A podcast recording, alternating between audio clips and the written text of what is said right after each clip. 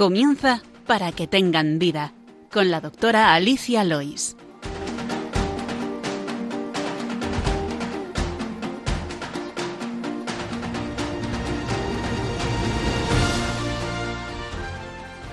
Muy buenos días, queridos oyentes de Radio María, y bienvenidos al programa Para que tengan vida.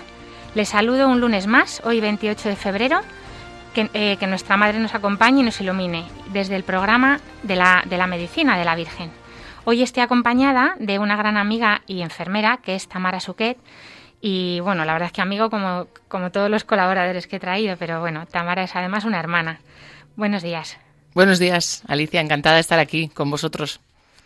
Pues es una alegría tenerte, espero que no sea la última vez. Tamara es enfermera desde hace 25 años y ahora está dedicada a la docencia de futuros enfermeros. Y si te parece, me vas a contar un poquito cómo has llegado hasta la docencia y, y, y qué has hecho antes. Bueno, pues eh, yo este año cumplo mis bodas de plata como enfermera. Acabé en el 97, así que 25 años llevo ejerciéndola ya. Y gracias a Dios he podido ejercerla desde todos los eh, ámbitos de la enfermería. Empecé en la asistencial, muchos años he estado con, sobre todo en oncología, luego está la cooperación internacional también, luego me pasé a la gestión, he sido supervisora de unidades de hospitalización, después está en consultoría, más en temas de investigación. Y ahora ya por último, la última, el último ámbito que me faltaba, que era la docencia. Así Pero que antes feliz. de la docencia estuviste dándolo todo con la pandemia también. Bueno, eso es parte del asistencial, sí, efectivamente. Me pedí una excedencia y estuve ahí un tiempo para cuando. poder sí, en para- la pandemia del COVID. Exactamente, sí. Pues el, cuéntanos qué, qué, qué tema me propones para hoy. Pues mira, eh, vamos a hablar de las lesiones, de las heridas crónicas, pero especialmente de las lesiones causadas por la presión y también un poquito de las lesiones vasculares, mm, úlceras arteriales. Muy bien. Pues ese será el, pro- el- problema médico de hoy, el tema principal. Y luego también en la sección Medicina y Cultura hablaremos un poquito de la historia de la medicina relacionada con las úlceras por presión.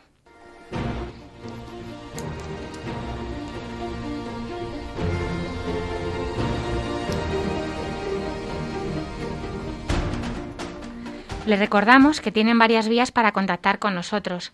Pueden escribir sus preguntas al correo del programa, que es para que tengan vida, arroba radiomaria.es, o bien escribiéndonos una carta a la dirección de Radio María, que es Paseo Lanceros 2, primera planta, 28024 de Madrid.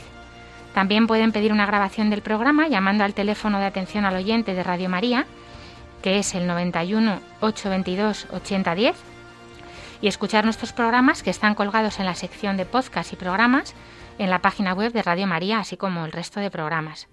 Ahora les invitamos a que continúen en la sintonía de Radio María y empezamos.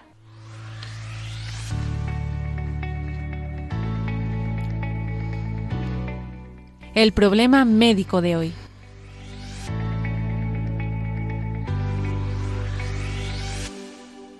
Ya les hemos anunciado que hoy hablaremos de las heridas crónicas. Específicamente nos vamos a centrar en las lesiones por presión. Y en una segunda parte del programa hablaremos, como decía Tamara, de las úlceras arteriales que se producen en la insuficiencia arterial. ¿Por qué nos propones este tema de las úlceras por presión, Tamara? Bueno, pues porque las, las úlceras por presión o lesiones por presión, que también se conocen como escaras o como llagas, son un tipo de herida crónica que suponen un problema de salud muy importante y que afectan mucho a la calidad de vida de las personas, eh, especialmente a las personas mayores, pero no solo a ellas. Y en este programa quiero dirigirme especialmente a las personas, a los cuidadores de personas con riesgo de, de desarrollar un, este tipo de lesión, ¿no? De la lesión por presión. Y estas personas en especial riesgo eh, presentan normalmente alguno de estos factores, especialmente las personas con inmovilidad de cualquier tipo, producida incluso pues, por una lesión de tipo más motor, ¿no? Una fractura de, de cualquier tipo de hueso, ¿no? También las personas con incontinencia, que no controlan los esfínteres, eh, su piel se vuelve más vulnerable. También personas con pérdida de la percepción sensorial, con lesiones de la médula espinal, incluso personas con, con otro tipo de, de enfermedades como puede ser la diabetes, que tienen también una disminución de la, de la sensibilidad.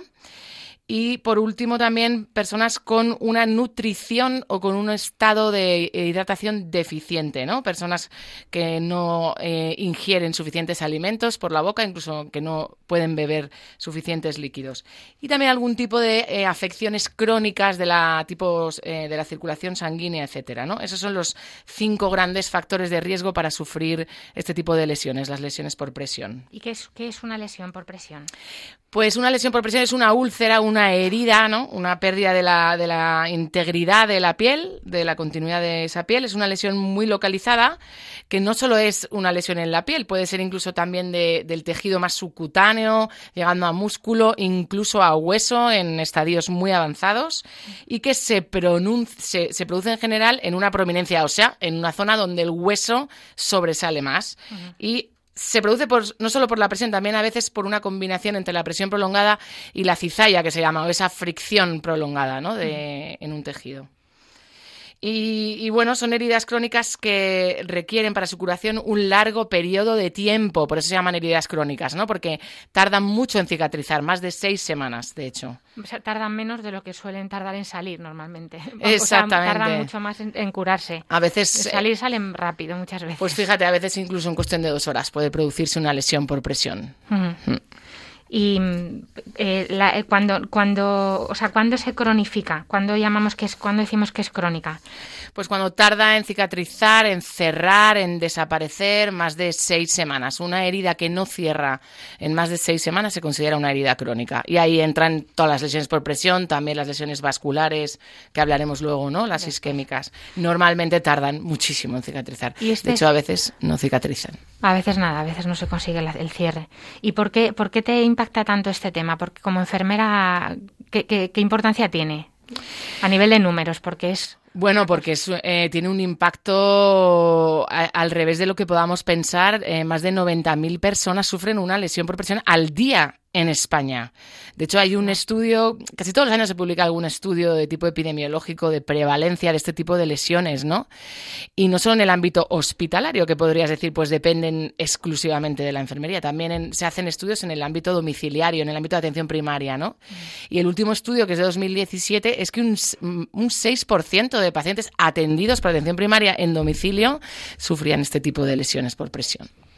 Es verdad que, esto es un problema que, las, las enfermeros normalmente en pacientes encamados es lo primero que a los cuidadores se les avisa, se les insiste para prevención, ¿no? que ahora nos vas a hablar un poquito de eso, porque es que si no, nada, en cuestión de días, tiene la piel un poquito roja en la zona del culete, pues ahí ya va a empezar algo que posiblemente se pueda em, empeorar si no, si no, se, si no se ataja. Y nos, nos has hablado un poquito del, de los factores de riesgo, pero bueno, cuéntanos un poquito más de las causas para que los, los pacientes, los cuidadores sobre todo, puedan, puedan intervenir en, en, prevenirlo. Sí, bueno, la principal causa de las lesiones por presión es la presión, ¿no? Como su nombre indica, principalmente la presión sobre, como decía antes, un hueso, una prominencia ósea, pues en el talón, en el glúteo, los codos, incluso en el cráneo, ¿no? En la parte trasera de la cabeza, el occipital, ¿no? La Exactamente, que parece mentira, pero también pueden aparecer ahí por presión prolongada, ¿no? Pero sí que es verdad que en determinadas personas aún con la presión prolongada no aparecen, no tienen menos susceptibilidad de aparecer, ¿no? Hay determinados factores de riesgo que hay que tener muy en cuenta porque lo que hacen es favorecer que aparezcan antes, ¿no? Una persona sana, sin ningún tipo de enfermedad concomitante, bien nutrida, bien hidratada, pues no va a aparecer en dos horas por mucho que la presión sea prolongada, ¿no? Ya lo he dicho antes un poquillo, pero para recordarlo, ¿no? Hay determinados factores más intrínsecos de la persona, como pueden ser determinadas enfermedades previas, ¿no? Tipo diabetes, disminución de la sensibilidad, espina bífida, lesionados medulares, etcétera, ¿no? Incluso personas con deterioro cognitivo, tipo Alzheimer, todo ese tipo de, de enfermedades intrínsecas de la persona. Y luego hay factores más extrínsecos quizá más controlables, como puede ser, em, por ejemplo, la humedad. El exceso de humedad es un factor. Eh, personas con pañal, usuarias de pañal, con incontinencia urinaria fecal, ¿no? Hay que cambiar frecuentemente para que no estén húmedos. Exactamente. Y también un factor extrínseco importante y fácilmente modificable es la cama las sábanas, la rigidez de las sábanas, que no sean ásperas, también las arrugas, en las Una mismas arruga en la sábanas. cama, sin más. Exactamente. Puede dar un problema. Es verdad que los pañales que se van fabricando cada vez son más modernos precisamente para esto, para que la- el líquido entre al pañal pero no, no salga, no, no, pero es verdad que aún así eh, es conveniente pues cambiarles con una rutina de cambio del pañal para que Sí, sí, cada dos o tres horas, de hecho. que- Ahora veremos las recomendaciones, Exacto. pero y los, los diferentes que nos podemos encontrar, porque claro, habrá lesiones, como decías, que pueden afectar desde la piel superficial hasta, hasta nos decías, el hueso. Sí, de hecho, hay cuatro grados ¿no? que se describen de las lesiones por presión. Y el primer grado, la lesión, de hecho ya no se llaman úlceras, ahora se tiende a llamar lesión precisamente porque el primer grado de las lesiones por presión no es una herida, no vemos una herida visible, lo que vemos es un enrojecimiento de la piel, que además no palidece cuando presionamos, ¿no? Y que además está en una prominencia ósea, en el talón, en el glúteo, zona del coxis, del sacro, etcétera, ¿no? Incluso a veces cuando en, en la cadera, ¿no? En la zona de la, del isquiotibial. Entonces, ese es la- el primer grado de lesión por presión, que no es una herida y que puede no llamar la atención y puedes pensar, es una zona enrojecida. Claro. Sin embargo, ya es una lesión. Como tal, se describe como de primer grado, ¿no? Así empiezan. Así empiezan, efectivamente. Y en cuestión de horas puede progresar, si no se elimina la presión sobre esa zona, a un grado 2. Grado 2 que ya es una erosión, una abrasión, y hay una pérdida de integridad de la piel, una herida, ¿no? Ay, pues se ha rozado, parece una rozadura, ¿no? Una escocedura que se llama también. Ese es el grado 2, que ya es una úlcera por presión como tal. Y luego ya el 3 y 4 eh, ya afectan a, a- Al tejido a graso. tejido graso, efectivamente la 3, ¿no? Ya es más profunda, ya no está ni siquiera roja, es más ya amarillenta, porque ya, ya afecta pues a tejido adiposo, digamos, ¿no? Más amarillenta, incluso más blanquecina, Si es que lo tiene, que muchos de esos pacientes no tienen ni grasa. Exactamente. Muchas veces. O porque sea que, están muy delgados. Claro, y, y- o en esas zonas que tampoco hay mucha grasa, por ejemplo, en zonas del pie, el talón, tampoco hay.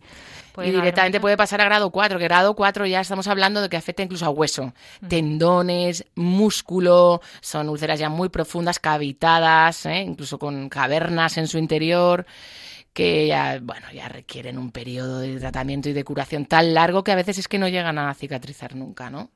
Y progresa muy rápido si no se elimina la causa, que es la presión o la humedad. Entonces, un poquito para que los cuidadores, ya nos lo has dicho, pero vamos a, a insistir en dónde se suele localizar para que haya especial cuidado en esas zonas. Para insistir a los cuidadores, ya nos has mencionado ya mucho, pero Pues mira, en Resume. enfermos encamados que están en la cama inmóviles, eh, normalmente que están boca arriba o bien del lado izquierdo o del lado derecho, da igual, ¿no?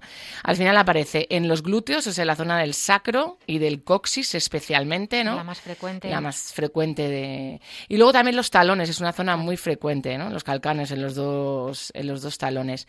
Y luego cuando están de lado pueden aparecer, bueno, incluso también tumbados boca arriba los codos, menos frecuente, y en el occipital, eso es.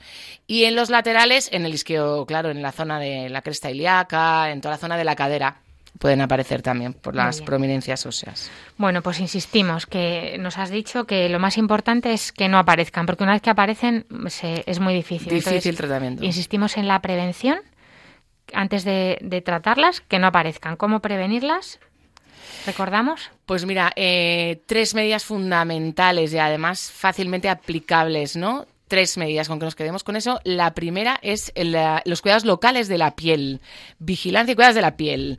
Mantener la piel hidratada, mantenerla seca, eh, incluso con hidratada, con cremas hidratantes, de, eh, altamente hidratantes, pero también incluso con ácidos grasos hiperoxigenados que se llaman, ¿no? Que están de venta en todas las farmacias. Muy importante. Eh, pero sobre todo, vigilancia estricta de la piel diariamente, ¿no? De todos estos puntos de presión y mantenerlos hidratados. Fundamental. Hidratación cada ocho horas con crema, crema, crema. No hace falta masaje intenso, de hecho es contraproducente. Masaje suave sobre las prominencias óseas con crema hidratante o ácido graso hiperoxigenado, Muchos- ¿no? A lo mejor muchos pacientes piensan, madre mía, tres veces al día, cada ocho horas crema hidratante, pero si le bañamos una vez al día con ayuda, si es que la tenemos, se le baña una vez al día, ¿cómo hacen para hidratarle tres veces al día? Pues Muchos- mira, como hay que moverle mucho, que es el segundo punto importante, ¿no? El primero es los cuidados locales de la piel y el segundo es ese manejo o alivio de la presión a través de qué? A través de cambios posturales. Cambiar la postura continuamente. Si el paciente puede moverse, se cambiará él mismo y si no, si la persona que está, no solo el paciente en un hospital, sino la persona en casa que no puede moverse, hay que ayudarla a moverse con la ayuda de almohadas y que se agarre a la persona que le ayuda a movilizarse, hay que cambiarse de postura. Pues en esos cambios de postura aprovechamos y le hidratamos. Bueno, igual que se le cambia de pañal. Igual que se le cambia de pañal, efectivamente. Porque hay que cambiarle de pañal. Pero es verdad que mucho, yo creo que muchos eh, cuidadores estarán pensando, pero los talones, y yo los talones los curo una vez al día, si hay suerte, si tengo ayudas, y porque muchas de los cuidadores también son mayores. Sí, efectivamente. O sea que es un problema muy importante. Difícil, es sí, muy difícil. Muy difícil. Pero bueno, esto es muy importante lo que decías. Y luego, pues, ¿qué es lo que no, no hay que echar? Bueno, no hay que echar nunca alcoholes, que antes además se, se llevaba mucho, ¿no? Con, con, el alcohol de romero, frotar fricciones con alcohol de romero. Porque le aliviaba al paciente un poco el rato ese, pero claro, luego era peor. Pero abrasa la piel, nunca alcoholes, siempre hay que lavar con agua y jabón la piel secarla bien y mantenerla hidratada con cualquier crema hidratante. Pero nunca alcoholes, nunca masajes vigorosos de ningún tipo, ni con alcohol ni sin él, en prominencias óseas, vamos, en donde el hueso sobresale. Y también importantísimo, no arrugas en la cama muy importante con el camisón, no ponerle con un camisón que no sea abierto, mmm, o sea, nada de chaquetillas que se arruguen, que se suban hacia arriba, ¿no? Uh -huh. Eso es peligrosísimo, porque pueden salir incluso en todas las vértebras, en la columna vertebral. Sí, porque eso es una prominencia, sí, sí, o sea, claro. muy delgadas sale Apoyan. en toda la columna, en todas las prominencias de, claro. de las vértebras. Esto sería para el cuidado de la piel y luego, no sé si nos quieres decir algo más del cuidado de la piel. No, con es, eso es suficiente mantenerla seca, hidratada, hidratada por fuera y por dentro, bebiendo agua, dos litros de agua al día si es posible. Agua o líquidos, vamos, cualquier tipo de líquido, ¿no? Si el paciente no puede beber bien líquidos porque, porque se atraganta, tal, pues hay gelatinas, gelatinas etcétera. O pesantes. Muy importante. Luego estaría, nos has dicho, el manejo de la presión. Exactamente.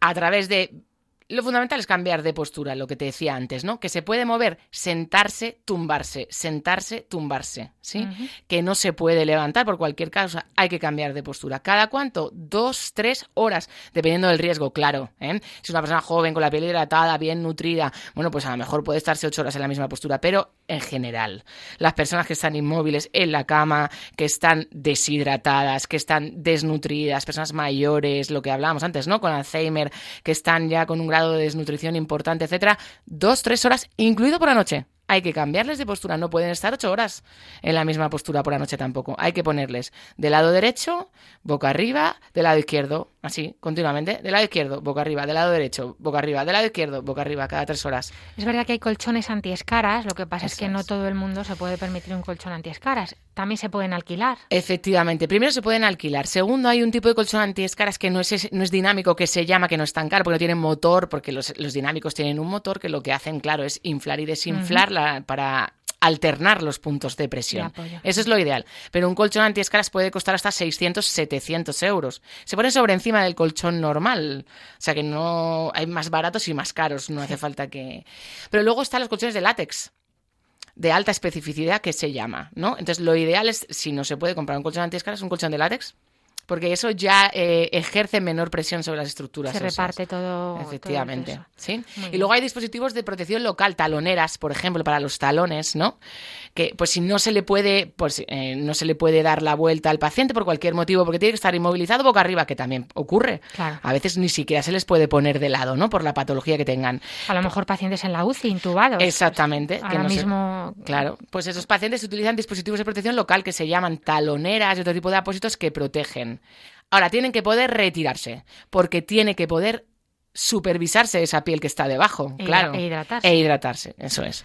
Y nos decías un poquito, bueno, evitar la fricción y la cizalla, que es no la cizalla, cuéntanos un poco qué sería el mecanismo, porque sí, la cizalla es el, es el arrastre, no, no arrastrar a un paciente, o sea, cuando tú le vas a movilizar, no tirar de él, hay que levantarle para desplazarle, que eso también es muy importante, porque esa fricción acompañada de la presión, al final multiplica el riesgo de padecer una lesión por presión. Claro, hay que pensar que, que estos pacientes muchas veces ancianos tienen una una piel que es como un papiro, o sea, es que es una fragilidad cutánea capilar que con mínimos roces se, se levanta la piel o se, se daña un pequeño vaso, sale un hematoma, que, lo, que también empeora. Importantísimo no arrastrarles. Y luego también, importante que antes utilizaba mucho, son los flotadores o los rodetes, ¿no? Que antes, eh, para sentarse, una persona que necesita un alivio de la presión tumbada, necesita un alivio de la presión sentada también. ¿No? Y tendemos muchas veces a, bueno, pues le siento y entonces no le alivio la presión sentado, porque todo el peso del cuerpo recae sobre el coxis en la posición de sedestación, ¿no? Sentado. Entonces, hay que proporcionar también alivio de la presión sentados. Hay que poner cojines de silicona. Alivio de la presión local. Colchón antiescalas y cojín de silicona, pero no flotadores que antes se utilizaban mucho, los flotadores o los rodetes, ¿no? No se, no se utilizan para porque así se repartiría la presión en, no en la zona central, ¿no? Eso no. Pero lo que hace es producir una isquemia de los tejidos, una falta de riego donde genera esa presión. El rodete al final lo que hace es presionar en otra estructura. Porque es duro, ¿no? O sea, mejor que sea blandito. No distribuye la presión, sino que la ejerce en otro lado. En otro sitio. Pero no la distribuye. Y al final son muchas horas y puede estar sentado ahí en el, en el, en, el, rodete también es malo. Y luego, muy importante también, en la cama, no tenerles incorporados más de 30 grados, que antes tendíamos mucho, ¿no? A tenerles a 90 pues yo le incorporo a 90. No pueden estar incorporados a más de 30, porque entonces como estuvieran sentados. Tendríamos que poner un alivio de la presión en la zona del coxis, si están en la cama incorporados a más de 30 grados. Muy bien.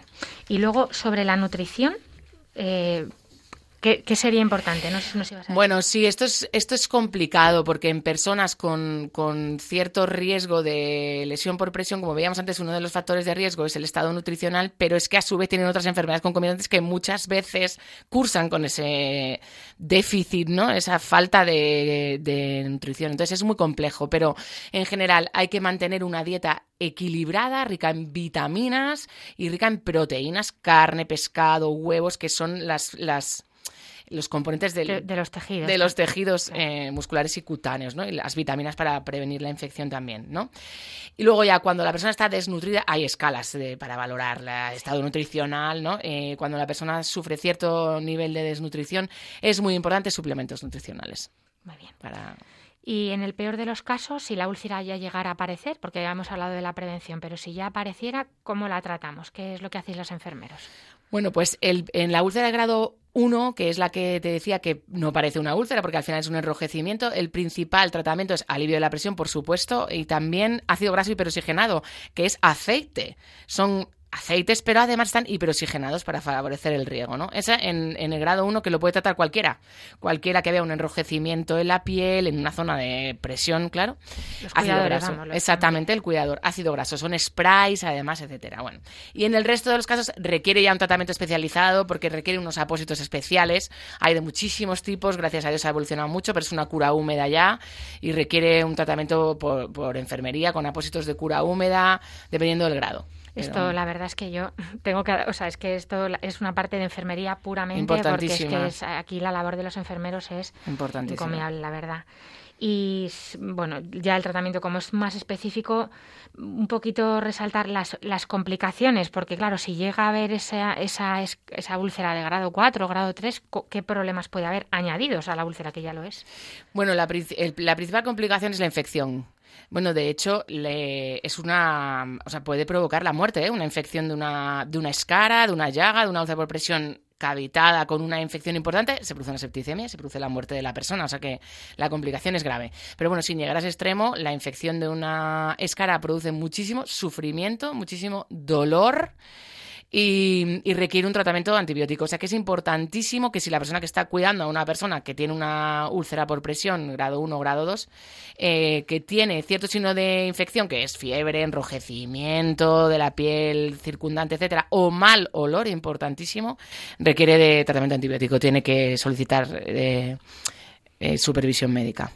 Pues nada, antes de pasar a la siguiente sección, vamos a, voy a resumir un poquito rápidamente lo que hemos hablado, que yo creo que ha quedado clarísimo, nos lo has explicado fenomenal, que las úlceras por presión son un, un, problema importantísimo de salud que produce mucho sufrimiento a la persona y que es lo más importante la prevención. Ya nos ha explicado Tamara dónde se suele, suele aparecer para que estemos pendientes de esos sitios y porque se pueden prevenir el 95% de los casos con, unos buenos cuidados que se basan en tres principios básicos, como decía Tamara, los cuidados de la piel, aliviar la presión y una buena nutrición adecuada. Y que el tratamiento, una vez que ha aparecido, es muy costoso, muy largo y tarda mucho en cicatrizar y, a veces pueden, como decía Tamara, también pues producir la, la muerte de la persona porque se pueden infectar. Ahora vamos a escuchar, te, traigo una canción que me parece preciosa para este momento, para tomar un poco de aliento. Y me encanta porque pensando en estos pacientes que están encamados, que pueden sentirse ya desvalidos, que, que su vida no tiene sentido, que pueden, pues, que pueden seguir amando igual y saberse amados, es de Marcela, de María y Campos. Desde una cama y en puedo amarte igual. Desde una cama y en pijama, si es tu voluntad, aquí también estás conmigo como tratando de decir que entre las bajas y en pañales tú me amaste a mí. Y sin valerme por mí misma,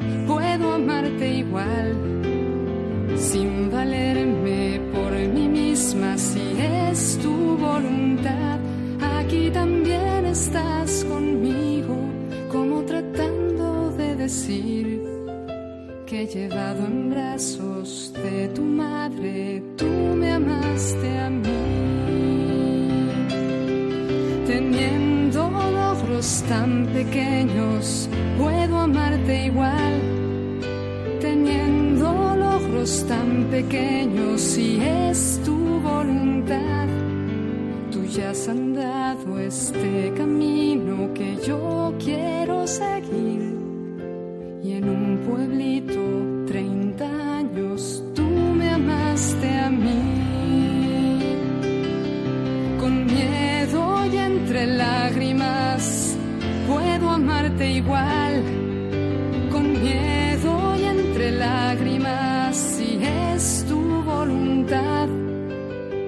Has andado este camino que yo quiero seguir. Con llanto y con sudor de sangre, tú me amaste a mí. Tan débil y tan incapaz, puedo amarte igual. Tan débil y tan incapaz, si es tu voluntad, tú ya has andado este camino que yo también quiero seguir. Inmóvil desde una cruz, tú me amaste a mí. Y pase lo que pase, yo puedo amarte igual. Y pase lo que pase, será tu voluntad. Tú no vas a sola, estarás aquí porque desde la eternidad tú me amaste a mí.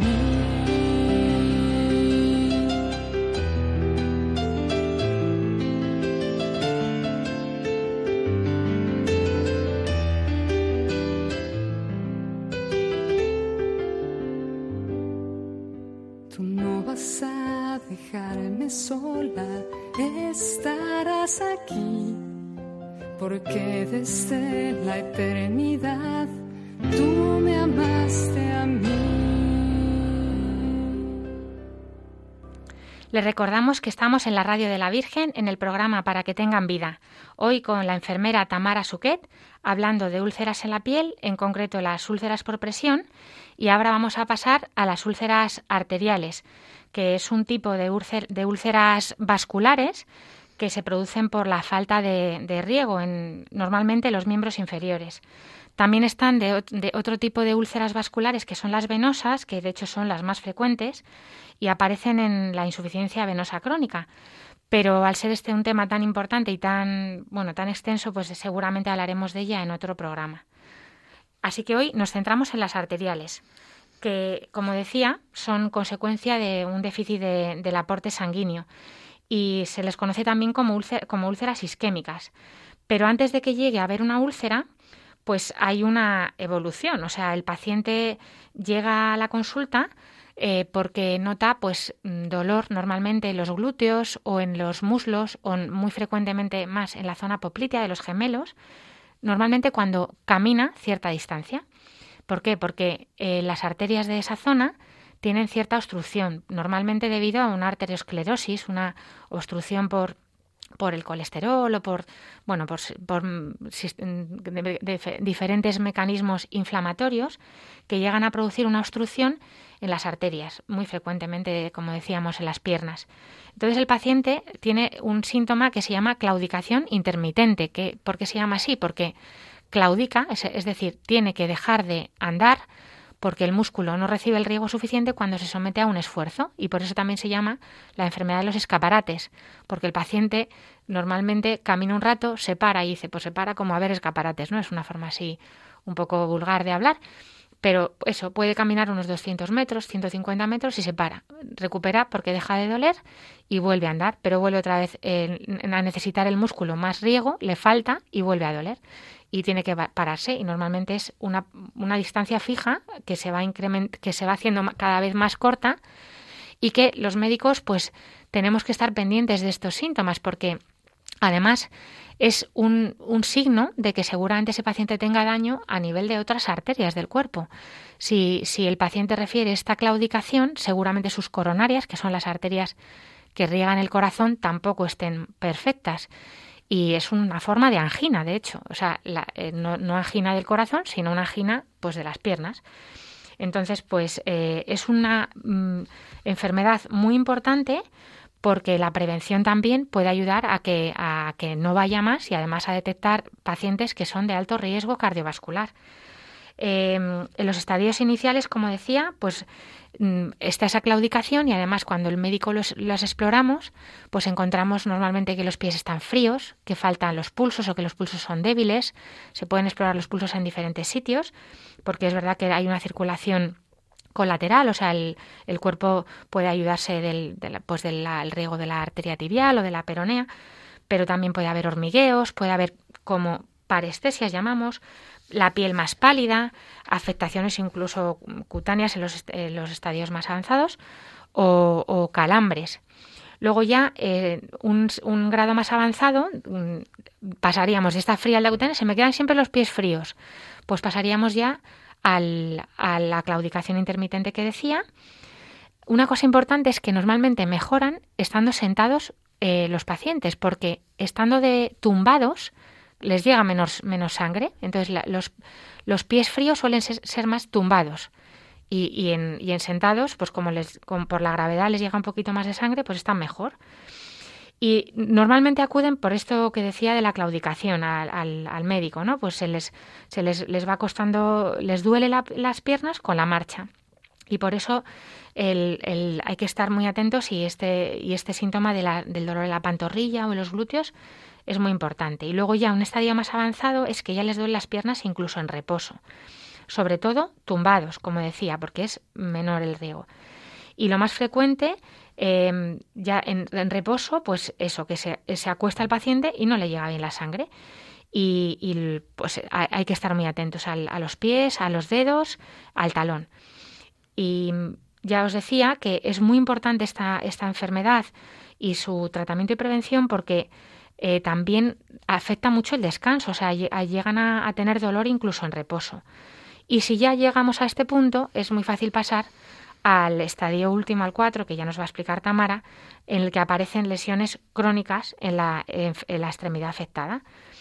Cuéntanos, Tamara. Sí, es así. En el estadio 4 se caracteriza este estadio por la presencia de lesiones necróticas en la extremidad, extremidad en las piernas, vaya, en cualquiera de las dos. No, no tienen por qué aparecer en las dos, ¿no? Dependiendo también de la gravedad, porque no siempre es simétrico. Pero em, estas lesiones que aparecen en el estadio más avanzado de esa, de esa isquemia crónica cursan como pequeñas úlceras superficiales, como una herida que de repente aparece, ¿no? Eh, y siempre aparece en los pies, cerca de en los dedos de los pies, de hecho, muchas veces. Exacto. A veces incluso los tobillos, pero mucho en los pies, ¿no?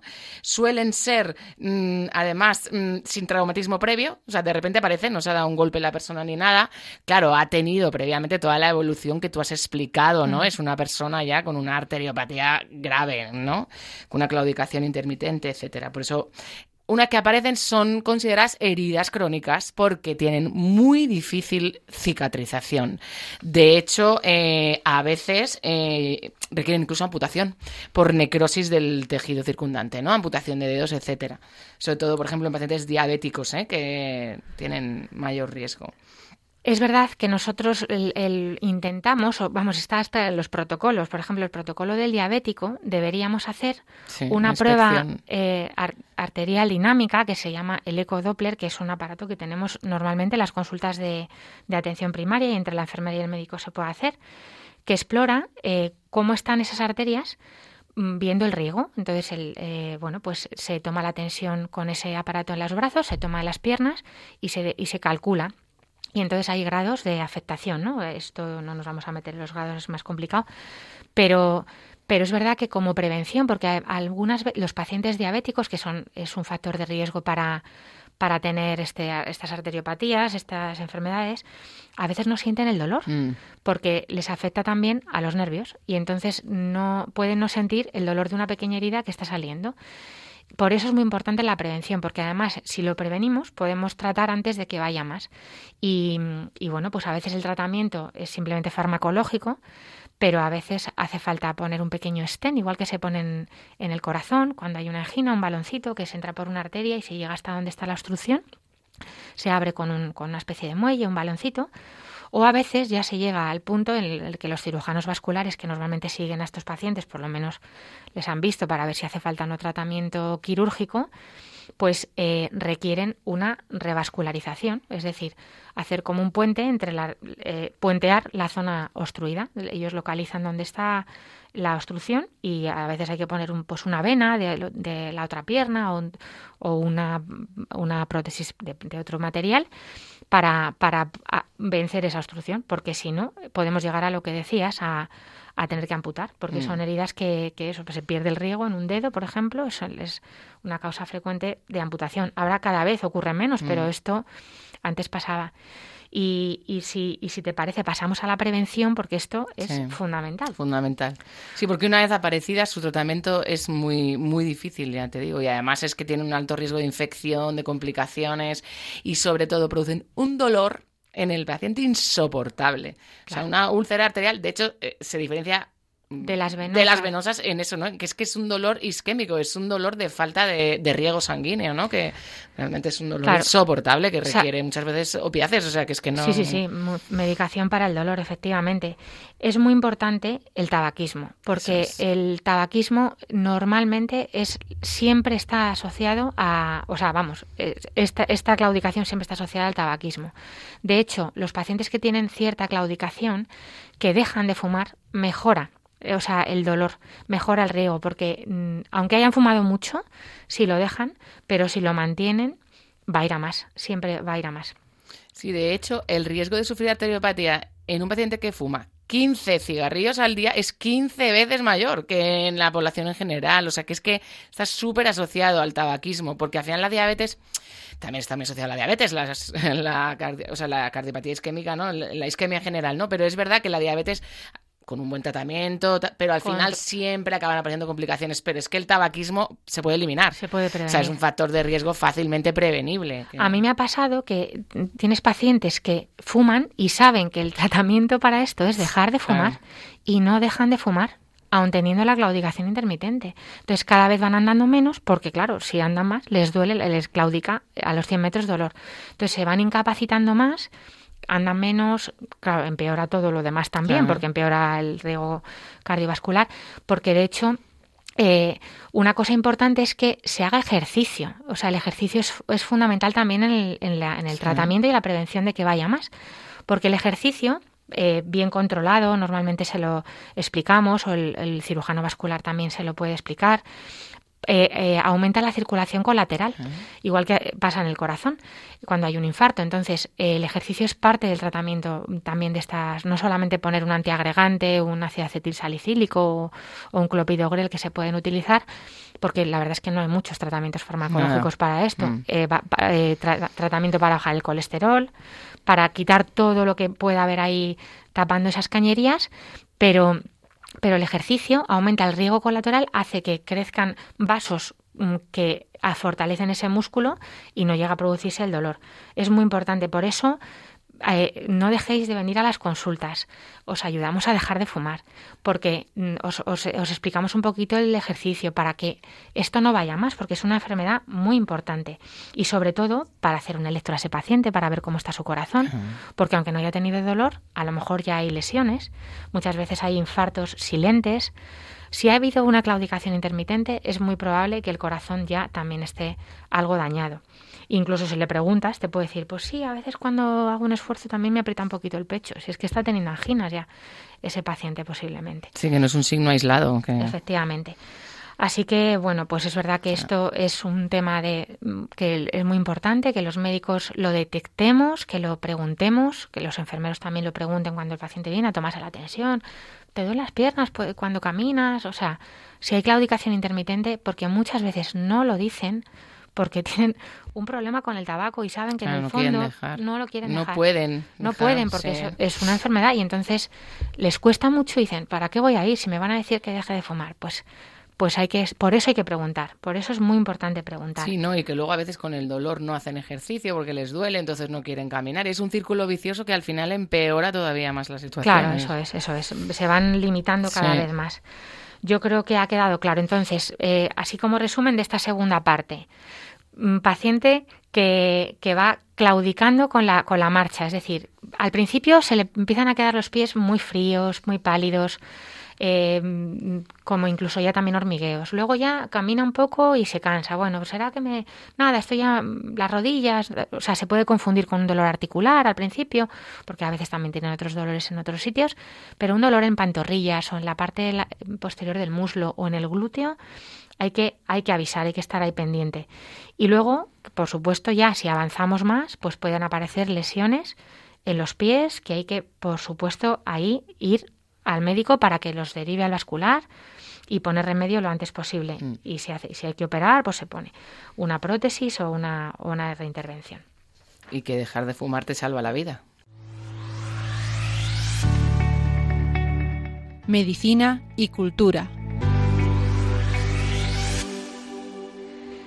Pues en esta sección eh, es verdad que la medicina es apasionante, porque es que nos encanta y sobre todo saber cómo hemos llegado hasta donde estamos, ¿no? Porque, eh, claro, tú dices, ahora las úlceras por presión son así, pero hasta llegar a donde hemos llegado, al tipo de curas que hacéis, ha habido mucho camino, ¿no? Y, es verdad que las úlceras por presión eh, pues desde el principio de la existencia del ser humano nos han acompañado, porque, bueno, mm, eh, la, la, la, agente causal está, es inherente al ser humano, al, encamamiento que, que, rodea a la, propia vida, ¿no?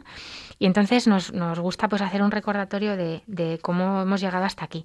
La primera referencia histórica contrastada que tenemos sobre las úlceras por presión la encontramos en el hallazgo por parte de los paleopatólogos de extensas úlceras por presión en los isquiones y las escápulas de la momia de una sacerdotisa anciana de Amón, de, estamos hablando del antiguo Egipto, en torno al año 1000 a.C., las cuales fueron cubiertas por estas úlceras por los embalsamadores con trozos de piel suave, probablemente de gacela, no con fines terapéuticos, sino con una finalidad eh, meramente estética.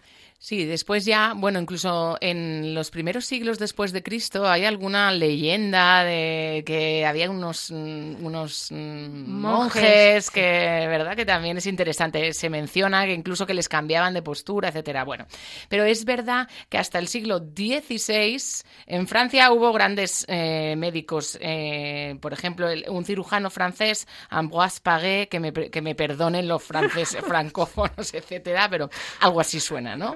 Ambroise Paré, era un cirujano francés que es considerado además como el padre de la cirugía moderna que le corresponde el mérito de la que probablemente sea la primera descripción de una úlcera por presión, ¿no?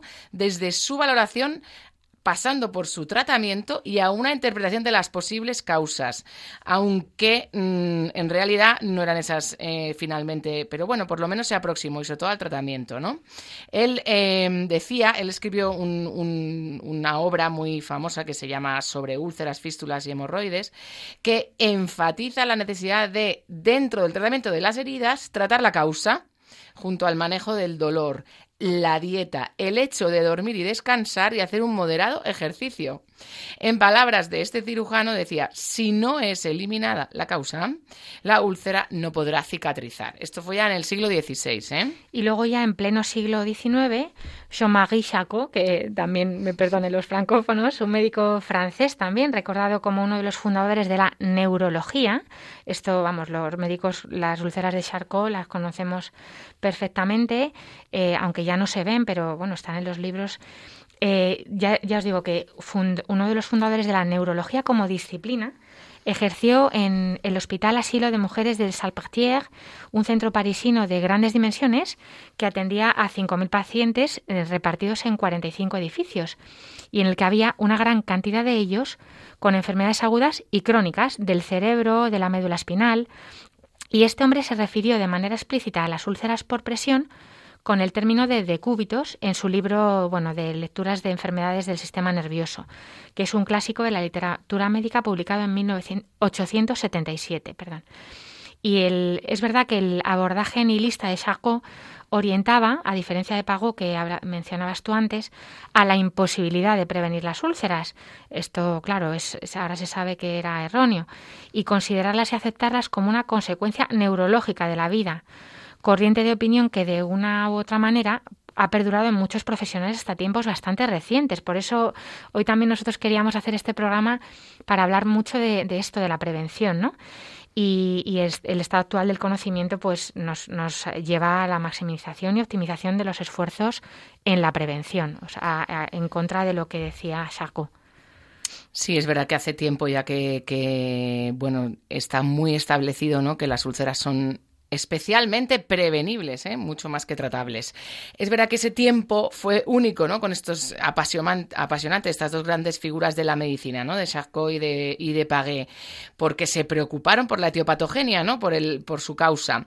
Pero luego cayeron en el olvido durante más de un siglo y no ha sido hasta la segunda mitad del siglo pasado, del siglo XX, que se empezó a tomar conciencia de nuevo acerca de las úlceras por presión a medida que iban avanzando los cuidados de salud, ¿no? Y autores empezaron a estudiar la etiología de estas. Por ejemplo, Groth en, eh, en 1942 ya, y Goodman, otro médico inglés, ¿no? que fue pionero en la atención de los lesionados medulares. En 1955 este médico Goodman describió la primera clasificación de este tipo de lesiones en tres estadios, como hemos visto eh, antes, ahora ya definimos cuatro, ¿no? Pero él en un principio le definió tres estadios. Y luego Rachel en el 58 y Kosiak en el 59 hicieron importantes aportaciones acerca de la etiopatogenia, ¿no? De estas úlceras por presión. Y, y de entonces cómo hemos llegado hasta aquí, ¿no? Y bajo la óptica del tratamiento de las úlceras por presión es también a partir de la segunda mitad del siglo XX cuando se empieza a acuñar el concepto de apósito, de apósito moderno tal y como hoy lo concebimos, y que posteriormente tendrá una gran aplicabilidad en el tratamiento de las lesiones por presión como heridas. En 1945, Bloom publicó en la revista The Lancet, que es una revista muy famosa médica, sus experiencias con un apósito semipermeable de celofán que mejoraba los resultados de la cura tradicional en pacientes con quemaduras. Y ya en 1948, este Bull describió un apósito semipermeable de un derivado del nylon. Y estos trabajos preliminares tuvieron continuidad con los trabajos experimentales de George Winter y Hinman, quienes a principios de los años 60 sentaron las bases de la utilización de los apósitos basados en la técnica de la cura en ambiente húmedo técnica que es la piedra angular del tratamiento actual de las heridas crónicas que empezó a tomar cuerpo a raíz de la comercialización en 1971 del famoso apósito Opsite, eh, que es un film semipermeable de poliuretano que se utiliza hasta los hasta hoy en día, ¿no? Para un montonazo de, curas de este tipo. Pero es sobre todo la cura húmeda, la gran revolución en la cura de todo tipo de heridas, no solo de las escaras por presión, a partir de los años 70 y hoy en día pues es la técnica más utilizada para. Es verdad que es fascinante pues ver cómo eso, cómo la historia nos ha ido poniendo en donde estamos ahora, que bueno, quedará mucho seguro por avanzar, porque también la, ingeniería médica, la biomedicina y todas estas cosas Ahora mismo es que es, industria dedicada a apósitos, a, materiales, ¿no? Pero bueno, saber de dónde venimos también es, es bonito, ¿verdad?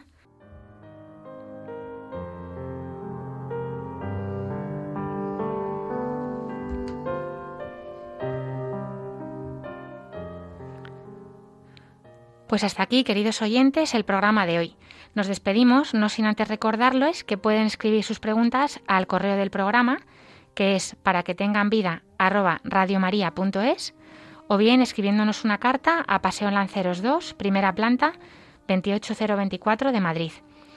Eh, sus preguntas y sus dudas pues las contestaremos eh, personalmente si es alguna cosa muy concreta o, o las mencionaremos también en el programa si es de interés general. También pueden pedir una grabación del programa llamando al teléfono de atención al oyente de Radio María, que es el 91 822 8010. Y ya saben que los programas están colgados en la sección de podcast en la página web de Radio María, que es www.radiomaria.es. En la sección de podcast y programas acceden a este que es para que tengan vida. Y vamos a acabar, como siempre Tamara, siempre me gusta acabar con una oración que me, que me manda algún, algún niño. Hoy nos la manda Gabriela y su hermana Elena y la ponemos sobre esta música preciosa instrumental. José Luis. Querido Jesús, te doy gracias por tener una familia que me cuida y me quiere. Te pedimos por los niños que están en los hospitales, que se curen pronto y que puedan volver a su hogar. Amén. Pues gracias Gabriela y Elena por vuestra preciosa oración y sobre todo gracias Tamara por haberme acompañado hoy, por tu tiempo y tu cariño y espero volverte a tener aquí muy pronto. Ya irás pensando temas o que nos propongan los oyentes. Ya le he cogido el gusto, Ali, prepárate. Fenomenal. Gracias a José Luis Lois y a Javier y a todo el equipo de Radio María. Y por supuesto, gracias a los oyentes por habernos acompañado un día más. Nos volveremos a encontrar, si Dios quiere, dentro de dos semanas. Ahora les invitamos a continuar en la sintonía de Radio María y que Dios les bendiga.